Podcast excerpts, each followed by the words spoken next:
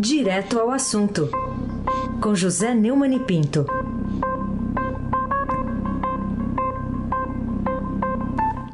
Oi, Neumani, bom dia. Boa sexta-feira, Raíssa Abac, Carolina Ercolim. Oi, bom dia. Almirante Nelson e o seu pedalinho. Bárbara Guerra, Moacir, Biase, Clã, Bonfim, Emanuel, Alice e Isadora. Bom dia, melhor ouvinte. O ouvinte da Rádio Eldorado, 107,3 FM. Raíssa Abac, o craque. Neumann, o noticiário político do Estadão de hoje destaca que o presidente Bolsonaro desiste de depor sobre interferência na PF, a Polícia Federal. É, em que, que você acha que, na prática, essa, essa decisão altera alguma coisa no inquérito aberto por determinação do Supremo após aquelas acusações feitas pelo ex-ministro Sérgio Moro? A decisão do presidente está dentro da lei, mas ele demonstra o completo desprezo pela verdade e perde a oportunidade de dar a sua versão para o caso. Ele prefere que os seus advogados o façam por escrito. É como se ele tivesse substituído o depoimento presencial exigido pelo antigo decano da, do Supremo Tribunal Federal pelo depoimento por escrito. A defesa do, do Sérgio Moro disse que recebeu com surpresa a decisão do Bolsonaro em abrir mão do depoimento. É, ela não tem, segundo a defesa do, do Moro, é, é, justificativa aparente, mas a, a Advocacia Geral da União alegou ao Supremo que a divulgação da reunião ministerial do dia 22, marcada por ofensas e xingamentos e tornada pública por ordem do então ministro Celso de Mello, quem lê pensa que foi o Celso de Mello que insultou, não foi não, né? Quem insultou foram os, reuni os reunidos, e, o insultado fomos nós, o povo, né?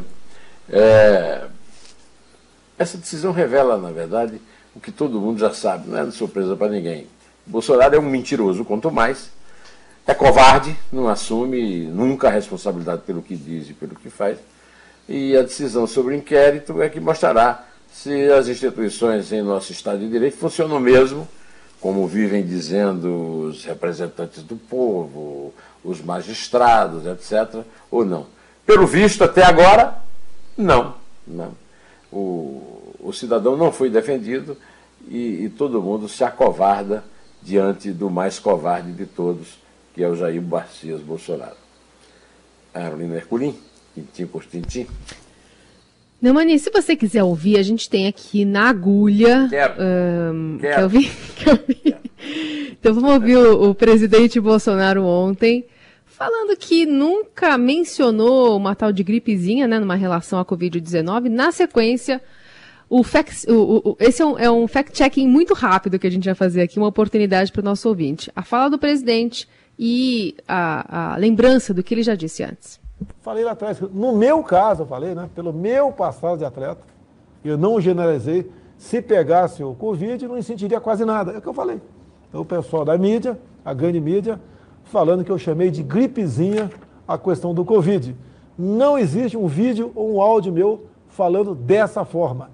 E eu falei pelo meu estado atlético, minha vida pregressa, tá? que eu sempre cuidei do meu corpo, sempre gostei de praticar esporte. Depois da facada não vai ser uma gripezinha que vai me derrubar, não, tá ok? Se o médico ou o ministro da Saúde me recomendar um novo exame, eu farei. Caso contrário, me comportarei como qualquer um de vocês aqui presente. No meu caso particular, pelo meu histórico de atleta, caso fosse contaminado pelo vírus, não precisaria me preocupar. Nada sentiria ou seria, quando muito, acometido de uma gripezinha ou resfriadinho. Essa, a primeira vez que ele falou em gripezinha foi em 20 de março, a segunda vez em 24 de março. É, foi ótimo que nós tivéssemos ouvido, tivéssemos que suportar é, ouvir a palavra dessa besta, mas é, de qualquer maneira isso comprova que Bolsonaro não sustenta as besteiras que diz. Mas isso também não é novidade. Relevante é que tem muita gente que ainda acredita quando ele mente de novo ao desdizer o que de fato disse. Isso torna seus créditos eh, seguidores cúmplices e não mais vítimas dele, como vive dizendo o blogueiro Nando Moura, que já foi bolsonarista, mas hoje relaciona os crimes e mentiras do presidente. Um, um seguidor meu no, no Twitter chamou isso aí de bozorré. E o Heraldo Palmeira, no WhatsApp, pergunta: e o palhaço? Quem é? é eu sei que essa pergunta ele não pediu para ninguém responder, mas eu adianto aqui. O palhaço são os ministros do Supremo, que não tocam essa investigação, o Procurador-Geral da República, que para pagar é, o preço da sua nomeação e para ser nomeado para o Supremo Tribunal Federal também não assume o que o poder popular lhe dá, e, sobretudo, o palhaço, os palhaços somos nós, as vítimas. Aí se abaque, o craque. Aqui, ó, eu quero dizer agora o oposto do que eu disse antes, já dizia Raul Seixas. O, o Neumann, é, tem aquele caso né, do vazamento de dados de 16 milhões de pessoas, que o Estadão revelou ontem, e agora tem o desdobramento desse caso, o Estadão revelando que uma ONG alertou em junho que os dados eram vulneráveis, é a chamada aqui publicada pela, pelo Estadão. O que, que para você essa notícia revela sobre o, o, desempenho do governo em assuntos de relevância, especialmente aí do ministro da Saúde, Eduardo Pazuello? São 16 milhões de vítimas e desta vez o Planalto está misturado com a planície, que tem de poderoso aí. O próprio presidente da República, presidente do Congresso, presidente da Câmara, alguns ministros, né, eh, tiveram seus dados revelados. É uma quebra de sigilo médico, que é uma coisa absurda, é, só acontece é, nessa República das Trevas. Não vamos chamar de Republiqueta de banana, porque eu adoro banana. Todo dia eu tomo uma vitamina de banana. E como dizia o, o nosso querido Braguinha, banana é, é, vitamina, engorda e faz crescer. É a República das Trevas. O, o que aconteceu no Amapá é, durante 22 dias né, foi uma a metáfora anunciada, como diria o Zé Simão. Né? A falha que provocou esse vazamento foi comunicada ao Ministério pela OKBR, por meio da ouvidoria do governo federal no dia 7 de junho.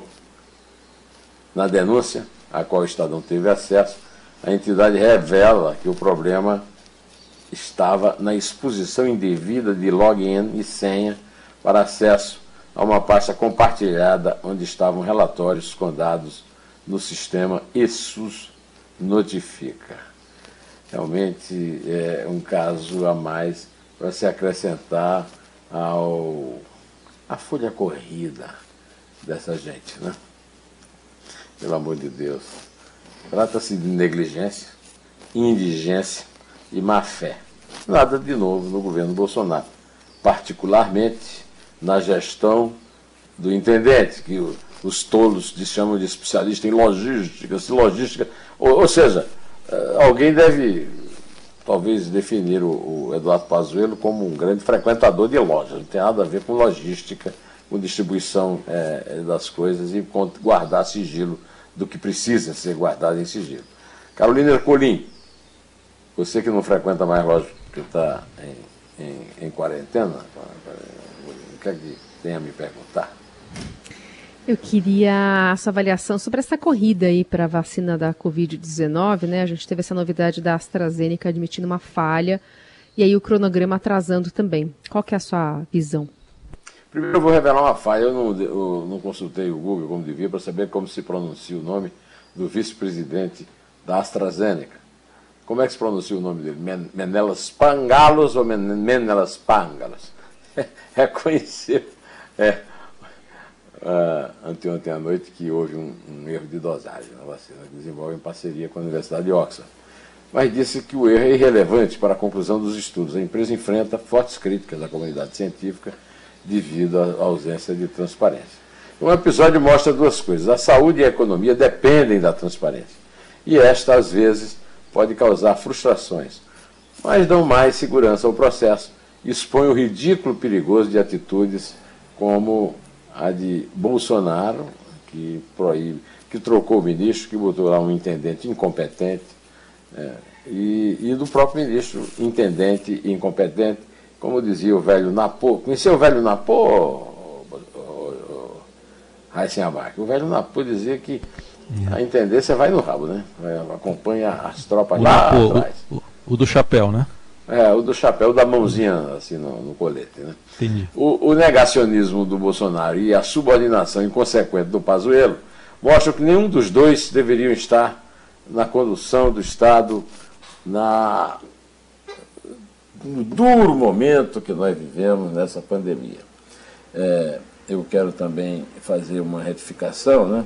não de um comentário que eu fiz aqui na rádio, mas no meu vídeo é, na, na- no YouTube, é, a respeito do estádio de São Paulo, que eh, vai mudar de nome para eh, Diego Armando Maradona. Eu disse que foi o presidente do Napoli, mas na verdade o meu querido amigo, meu, meu verdadeiro guru na área jurídica, Walter Fanganiello Maierovitch, disse que na verdade foi o prefeito de Nápoles, Luigi Di Magistra, que é colega do profissão da, do, do Walter é juiz. É, na Itália pode. E não tem negócio de quarentena, não. Aqui que não vai poder só porque os juízes é, fazem parte do processo de combate à corrupção. Que anunciou a mudança do nome do estádio São Paulo, que pertence, portanto, ao município e não ao time onde Maradona jogou. Bom, feito esse reparo, eu desejo um bom fim de semana. Primeiro, desejo uma, uma sexta com alguma festa para todos vocês e um fim de semana de tranquilidade, repouso e, e consciência na hora de votar. Vá e vote. É, Carolina, vamos contar por favor. Vamos lá. É três. É dois. É um. Em terra.